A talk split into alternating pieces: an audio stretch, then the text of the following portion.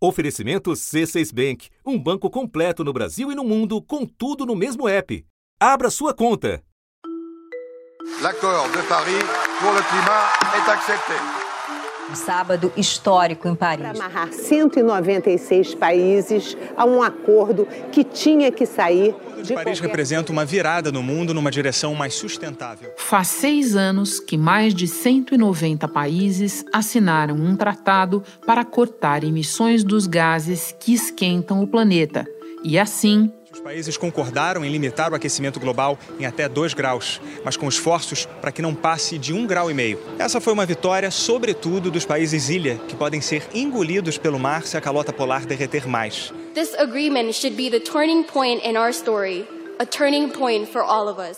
Era para ser desse jeito porque, àquela altura, os sinais de alerta já estavam evidentes. Novas pesquisas indicam que, se nada for feito para frear essa elevação, o nível dos oceanos vai subir o dobro do que se pensava anteriormente. As geleiras da Groenlândia derreteram no nível jamais visto para essa época do ano. 93% dos recifes estão ficando brancos. Na Índia, a seca afeta 330 milhões de pessoas e já provocou 160 mortes. Mas a virada não veio. Pelo contrário, o gás carbônico na atmosfera atingiu um nível recorde em 2015. A quantidade de dióxido de carbono despejado na atmosfera bateu recorde em 2017. As emissões de dióxido de carbono devem bater recorde neste ano de 2018. Os Estados Unidos, líderes históricos em emissões, abandonaram seus compromissos sob a presidência de Donald Trump. E, enquanto isso, longe dos centros de poder, outras vozes se levantaram. Milhões de manifestantes, especialmente crianças e adolescentes, foram às ruas em dezenas de países para pedir ações dos governos contra as mudanças climáticas. As três reivindicações principais destes manifestantes são o fim do uso de combustíveis fósseis, cuidados com as comunidades atingidas pelos efeitos das mudanças climáticas e a responsabilização dos maiores poluentes do mundo. Vote for Mother Nature to stay alive. Até que estourou a pandemia, mas nem a paradeira geral imposta pelo coronavírus foi capaz de reduzir o percentual anual de emissões ao patamar necessário. Agora, mais uma vez, a ciência avisa que a situação é de emergência. O relatório mais amplo e atualizado do painel intergovernamental sobre mudanças climáticas das Nações Unidas concluiu que a crise atual é irreversível e sem precedentes. The UN Secretary General Antonio Guterres, for his part, describing the report as a code red for humanity. Em comunicado, o secretário-geral da ONU disse que o relatório é um alerta vermelho para a humanidade. With further warming in the coming years, we expect to see new extremes that are unprecedented in magnitude, frequency, timing. Mas também trouxe um alerta planetário. Ainda dá tempo de mudar o futuro. É nesse cenário que o mundo aguarda uma nova Conferência das Nações Unidas para o Clima, marcada para Glasgow, na Escócia, a partir de 31 de outubro. Ela promete ser a mais importante desde o Acordo de Paris. A COP26 deveria ter sido realizada no ano passado, mas foi remarcada por causa da pandemia. De lá para cá, a pressão só aumentou. E agora falta um mês para o mundo saber se a retórica vai virar ação. É bom que vire, porque até a paciência está em contagem regressiva. A ativista sueca Greta Thunberg que criticou hoje o que chamou de blá blá blá de líderes mundiais nos últimos 30 There is no planet blah, blá blá blá, blá blá blá net zero, blah, blah, blah, climate neutral, blah, blah, blah. This is all we hear from our so called leaders. Words, words that sound great, but so far has led to no action. Da redação do G1, eu sou Renata Loprete e o assunto hoje é o presente e o futuro num planeta cada vez mais quente. Este é o primeiro episódio de uma série especial que será publicada às segundas-feiras até a COP26. Neste primeiro episódio, vamos tentar compreender a ciência que pauta toda a discussão pública a respeito dos esforços necessários para reduzir emissões, adaptar nossas sociedades e financiar as soluções para uma crise que é literalmente existencial. Para isso, eu recebo Carlos Nobre, presidente do painel brasileiro de mudanças climáticas e pesquisador sênior do Instituto de Estudos Avançados da USP. Concepção desta série é de Isabel Seta, produtora e roteirista do assunto. Segunda-feira, 4 de outubro.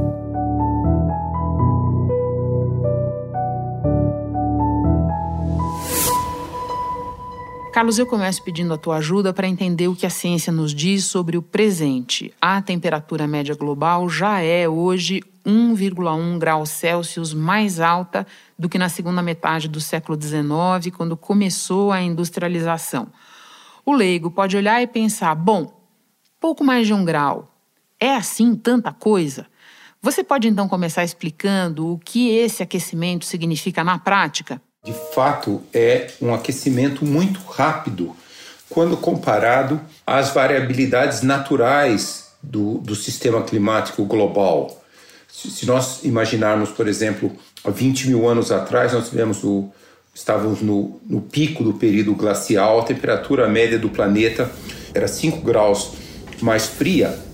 E depois, quando saímos e passamos para o período interglacial, que é o que nós estamos vivendo há quase 12 mil anos, foram 10 mil anos para a temperatura aquecer 5 graus. E nós, em pouco mais de 100 anos, nós já aquecemos 1 grau. Então é uma velocidade de aquecimento do, do, do clima planetário que não há paralelos em milhões e milhões e milhões de anos. Os últimos cinco anos foram os mais quentes desde 1850. Desde a era pré-industrial, o planeta ficou 1,07 graus Celsius mais quente. Não é pouca coisa, não.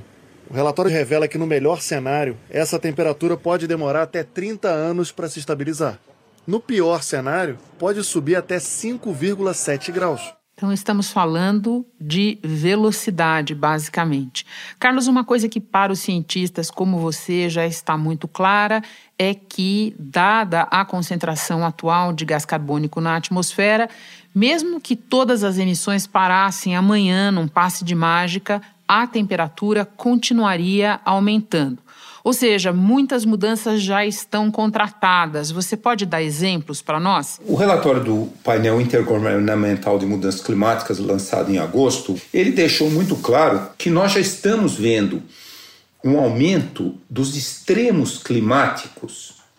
Alguns exemplos: ondas de calor, secas extremas, como estamos vendo no Brasil neste momento. Como estamos vendo no Brasil, no recorde histórico. É a pior situação dos reservatórios do Sudeste e Centro-Oeste em 91 anos. A falta de chuva afetou principalmente essa região, onde ficam as hidrelétricas responsáveis pela maior parte da geração de energia no país. Voltaram a aparecer nuvens de poeira em cidades do Sudeste e do Centro-Oeste. Só no estado de São Paulo é a segunda vez que acontece em menos de uma semana. De acordo com os meteorologistas, isso é provocado pelo excesso de terra e pó acumulados no solo depois de um longo período de estiagem. Chuvas muito intensas, causando inundações, uh, ciclones tropicais mais fortes, quebras de safra, tudo isso já está acontecendo. Lá em 2017, São Paulo parou por causa da chuva. Em duas horas, choveu o que estava previsto para o mês inteiro. E na Sibéria, famosa por causa do frio, a temperatura chegou a 37 graus. Essa enchente aconteceu na China esta semana.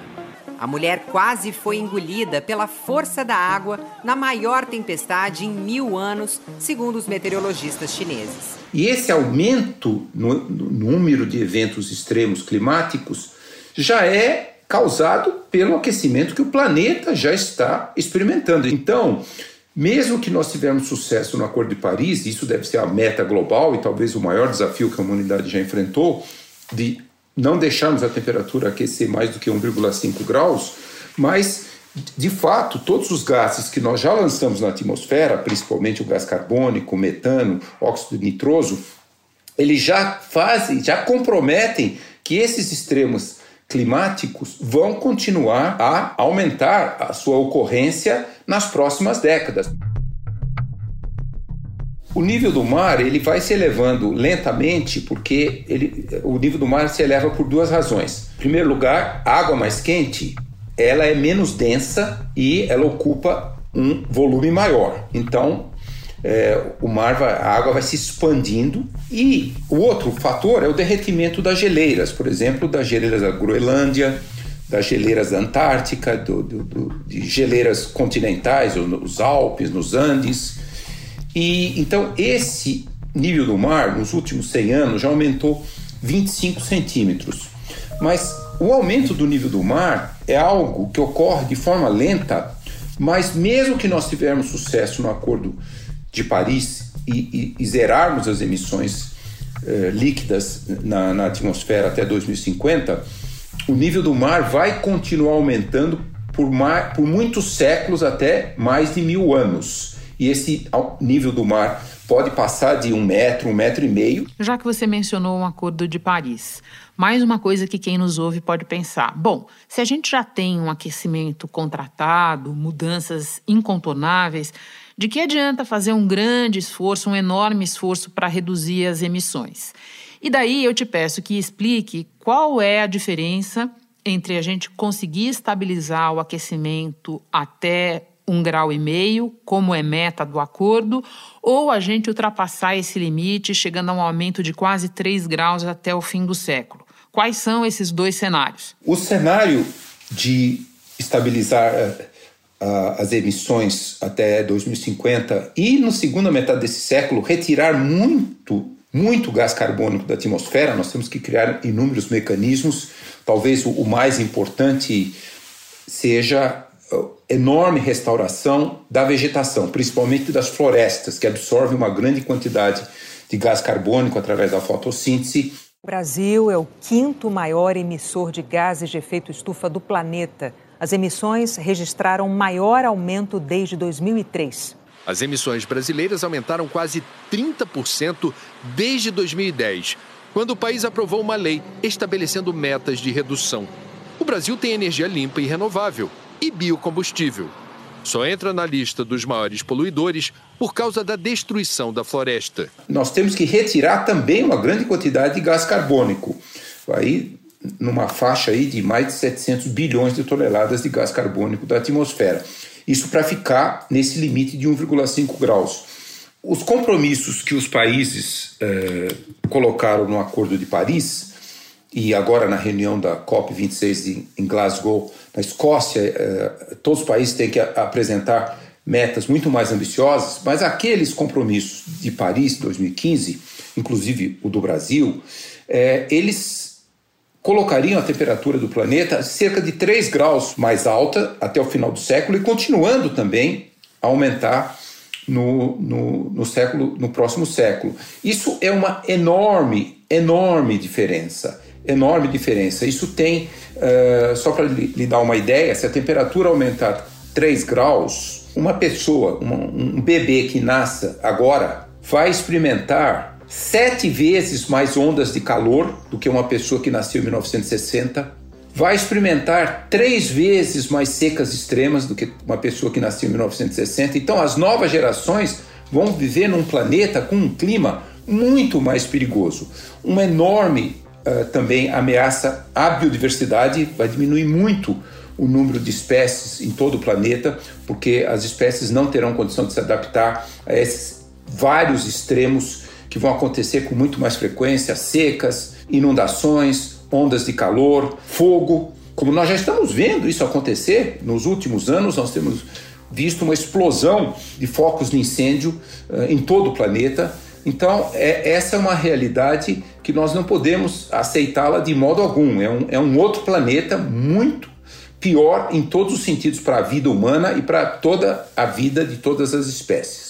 O número de desastres naturais causados pelas mudanças climáticas aumentou cinco vezes em 50 anos e matou mais de 2 milhões de pessoas, a maioria em países em desenvolvimento. O relatório também calcula as perdas econômicas, mais de 3 trilhões e meio de dólares. Bom, agora vamos falar um pouco de urgência, do tempo, do pouco tempo que a gente tem para evitar esse cenário mais catastrófico que você descreve. Para entender isso, talvez seja útil você nos explicar os chamados pontos irreversíveis, pontos de não retorno, a partir dos quais a gente entraria em zonas muito perigosas para a vida humana. A Amazônia me parece ser um bom é, ilustrador disso, não? Sem dúvida, a Amazônia é um, um, um, desses pontos de não retorno, e há vários, uh, vários estudos que mostram mais de 15 uh, pontos de não retorno de vários sistemas do sistema climático ecológico global. Deixa eu começar pela Amazônia. O desmatamento da Amazônia, que é associado às mudanças climáticas, pode levar a região a um patamar de calor extremo, intolerável para a vida humana até o ano de 2100. A pesquisa indica que, com poucas árvores, a temperatura na região amazônica poderá chegar a 41 graus Celsius na sombra e 46 ao ar livre. Um risco ainda maior para trabalhadores de áreas como construção civil e agricultura, se nada for feito para conter o desmatamento e as mudanças climáticas. 16% dos municípios brasileiros estariam vulneráveis a estes impactos. Da população impactada, mais de 40% vivem em municípios da região norte. São 12 milhões de brasileiros que já enfrentam dificuldades com o sistema de saúde precário. Nós já estamos vendo uma série de sinais que o sul da Amazônia está se aproximando desse ponto de não retorno, de haver uma degradação florestal, uma, uma quase savanização, mas não que vai se tornar uma vegetação igualzinho à riquíssima biodiversidade do cerrado brasileiro. Não, é uma vegetação muito degradada com espécies que resistem a uma estação seca muito longa, mais quente, muito menos chuva. Então, isso nós já estamos vendo em cerca de 2 milhões de quilômetros quadrados da Amazônia, desde a Bolívia, Acre, Rondônia, Mato Grosso, Pará até o Oceano Atlântico. Muitas espécies de árvores ali amazônicas, elas estão com uma taxa de mortalidade muito maior, já começa a ver essa degradação, muito mais suscetíveis a incêndios florestais, a degradação. E isso está acontecendo em função do aquecimento global, que está fazendo que secas extremas aconteçam com muito mais frequência do que décadas atrás. Agora nós estamos tendo duas secas muito rigorosas, extremas, por década. Antes nós tínhamos uma seca a cada 15, 20 anos. E isso fragiliza muito os ecossistemas e junto com isso a ação humana, né? O desmatamento, a degradação, a extração seletiva eh, muito irregular, ilegal de madeira, o uso do fogo. As queimadas e o desmatamento estão fazendo a Amazônia emitir mais gás carbônico do que a floresta consegue absorver da atmosfera. A Amazônia está jogando por ano 870 milhões de toneladas de gás carbônico na atmosfera, o que acelera as mudanças climáticas em todo o planeta. O Brasil perde muito mais desmatando a Amazônia do que ganha. O, o, prejuízo é tremendamente maior. Eu diria o seguinte: hoje estamos plantando seca. Aí, mesmo que parasse os desmatamentos, o clima já não seria mais compatível com o clima que a floresta evoluiu em milhões, dezenas de milhões de anos. Ainda a floresta pode recrescer, e aí, se a floresta for restaurada, ela faz o sistema hidrológico funcionar muito mais porque a floresta ela transpira muita água e ajuda na formação de nuvens e chuvas que são reciclados pela floresta. A floresta amazônica evoluiu em milhões de anos reciclando com enorme eficiência a água da chuva, uma molécula de vapor d'água que entra lá pelos ventos alisos lá na, na costa norte da, da bacia amazônica, ela recicla entre 5 e 8 vezes antes de sair para o sul e depois alimentando, por exemplo, a bacia do Rio Paraná. As árvores suam vapor d'água. É o que os cientistas chamam de evapotranspiração. São gotículas microscópicas que saturam as nuvens de vapor d'água. O que os olhos não veem se transforma num rio São Francisco por dia, que sai da floresta amazônica e vira chuva em outras partes do país, irrigando as lavouras, enchendo os reservatórios das hidrelétricas e as estações de abastecimento das cidades. Um outro ponto de não retorno muito preocupante, se a, se a temperatura passar de um grau e meio, dois graus e chegar nesses três graus, é o derretimento do permafrost. Essas esse solo congelado há milhões de anos na Sibéria, no Canadá e no Alasca. É, esse solo contém uma grande quantidade de metano e de gás carbônico. Já começou a haver partes do permafrost que estão perdendo o gelo, congelamento. Então, se a temperatura passar de 3 graus, quase todo o permafrost vai descongelar e vai jogar uma quantidade gigantesca de gás carbônico e metano, e nós entraríamos no século 22 com um risco gigantesco de tornar o planeta praticamente inabitável.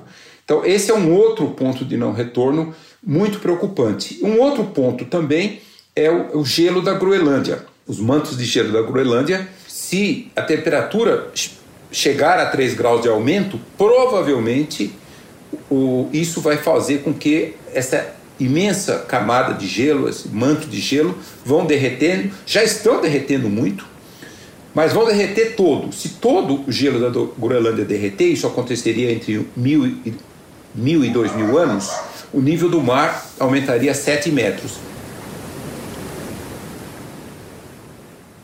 Uma perda de gelo recorde na Groenlândia. 532 bilhões de toneladas de gelo derreteram no ano passado na enorme ilha dinamarquesa que fica no Círculo Ártico. O equivalente a seis piscinas olímpicas foi despejado no mar a cada segundo contribuindo de forma significativa para o aumento do nível dos oceanos. Bom, por muito tempo a discussão climática teve como foco a mitigação, ou seja, os cortes das emissões de gases do efeito estufa que continuam mais do que necessários. Só que agora se fala cada vez mais na necessidade de uma adaptação rápida para essas mudanças que já estão em curso. Que adaptações são essas? Nós temos que desenvolver um sistema de adaptação para toda a produção agrícola. Né? A produção agrícola, é, do jeito que ela é hoje, ela já está sofrendo muitas quebras de, de safra. Mesmo com 1,5 graus de aquecimento, o risco de incêndios florestais vai aumentar muito, globalmente falando. E então nós temos que, por exemplo, desenvolvermos muitas políticas de combate ao fogo, de detecção do fogo, de combate do risco do fogo. Também tem um efeito direto na saúde humana. Mesmo esses eventos extremos, eles é, criam muitos riscos de, de, de, dos limites que o corpo humano resiste em temperaturas muito altas ou muito, valores muito altos de umidade. Nós temos um, um limite. O corpo humano não consegue sobreviver com temperaturas acima de 35 graus e umidade relativa do ar de 100%. O corpo humano, nesse, nesse limite, ele não tem como perder o calor metabólico que o corpo gera e, e, e gera um estresse térmico que pode levar inclusive à morte. A combinação de menos árvores com temperaturas mais altas impacta diretamente a saúde de milhões de brasileiros e pode ser fatal. Poderá impactar a saúde de aproximadamente 12 milhões de brasileiros, com exaustão física, desidratação grave, colapso das funções vitais e eventual risco de morte. Por exemplo, todas as zonas costeiras vão ser alteradas, isso vai afetar a vida de mais de 500 milhões de pessoas. Carlos, para terminar, você está nessa estrada há muito tempo. Não é à toa que nós te chamamos para abrir essa nossa série especial. Você é uma das vozes que há décadas vem alertando para os riscos de uma situação cuja gravidade vai ficando evidente para mais e mais gente. E a gente também vê cada vez mais pessoas envolvidas, um movimento jovem muito atuante aqui em muitas partes do mundo, trabalhando para reduzir a nossa dependência de combustíveis fósseis. Os jovens ativistas entregaram aos ministros uma lista com propostas para serem incluídas na agenda da Conferência do Clima e na porta do chamado pré-COP mostraram que fazem questão de serem ouvidos. What do we want? When do we want it? Você vê exemplos positivos para compartilhar com a gente aqui, pessoas e projetos que caminham na direção correta do que precisa ser feito? Vamos começar primeiro na a parte dos combustíveis fósseis, né? 70% das emissões vem da queima de combustíveis fósseis. Muito disso para a geração de energia elétrica. Então, hoje é perfeitamente viável do ponto de vista econômico, tecnológico, energias renováveis que fazem todo sentido, não, não estão associadas com nenhuma emissão de gás de efeito estufa, por exemplo, a energia solar, a energia eólica. É, também já começam a ser desenvolvidas tecnologias para formar o, o chamado hidrogênio verde, é você usar eletricidade vinda de painéis solares ou, ou, de, ou de energia eólica para fazer a eletrólise da água, a reação química da água, que produz H2, o hidrogênio verde, e, e, e O2. E, e, com isso você gera um, um, combustível que pode ser usado para transportes e para outros fins, para gerar energia, que não representou, representou zero emissões. Então, o setor de energia, nós temos excelentes exemplos. A agricultura global ela responde por 30% das emissões. E uma grande parte dessas emissões vem do arroto do boi, né? O, o boi no rumen. Olha só. Eles, eles produzem metano. E aí o boi arrota metano. Metano, como eu falei, é o segundo gás mais importante do, que causa o aquecimento global. E então nós precisamos realmente, já há inúmeros experimentos no mundo para uma agricultura regenerativa, uma agricultura combinada com regeneração florestal, é quase que uma agricultura de, de carbono neutro e carbono. Isso já há muitos experimentos, a Embrapa mesmo já fez, desenvolveu inúmeras tecnologias para uma agricultura neutra em carbono, então nós temos que mudar a dieta alimentar. E também partir para uma economia de emissões de gases de efeito estufa zero significa também por exemplo, diminuir muito o uso de cimento, quando a produção de cimento também gera muito gás carbônico, produção de aço. Então, uma, uma nova bioeconomia tem que ser criada para substituir todos esses materiais, processos, alimentos, produtos por bioprodutos sustentáveis. Por exemplo, no Brasil, esse exemplo seria um exemplo de nós desenvolvermos sistemas agroecológicos em todos os biomas brasileiros que mantivessem o bioma, mas também gerassem oportunidades econômicas em função dos produtos da nossa imensa biodiversidade. Carlos, muito obrigada pela entrevista. Um prazer e um aprendizado receber você na abertura da nossa série especial. Bom trabalho. Muitíssimo obrigado pela oportunidade.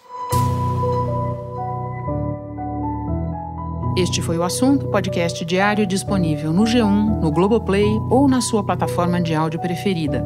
Vale a pena seguir o podcast no Spotify ou na Amazon, assinar no Apple Podcasts, se inscrever no Google Podcasts ou no Castbox e favoritar na Deezer. Assim você recebe uma notificação sempre que tiver novo episódio. Eu sou Renata Loprete e fico por aqui. Até o próximo assunto.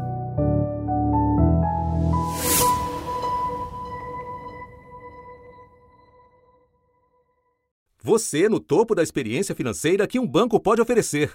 Escolha um banco completo no Brasil e em qualquer lugar do mundo. Abra sua conta no C6 Bank.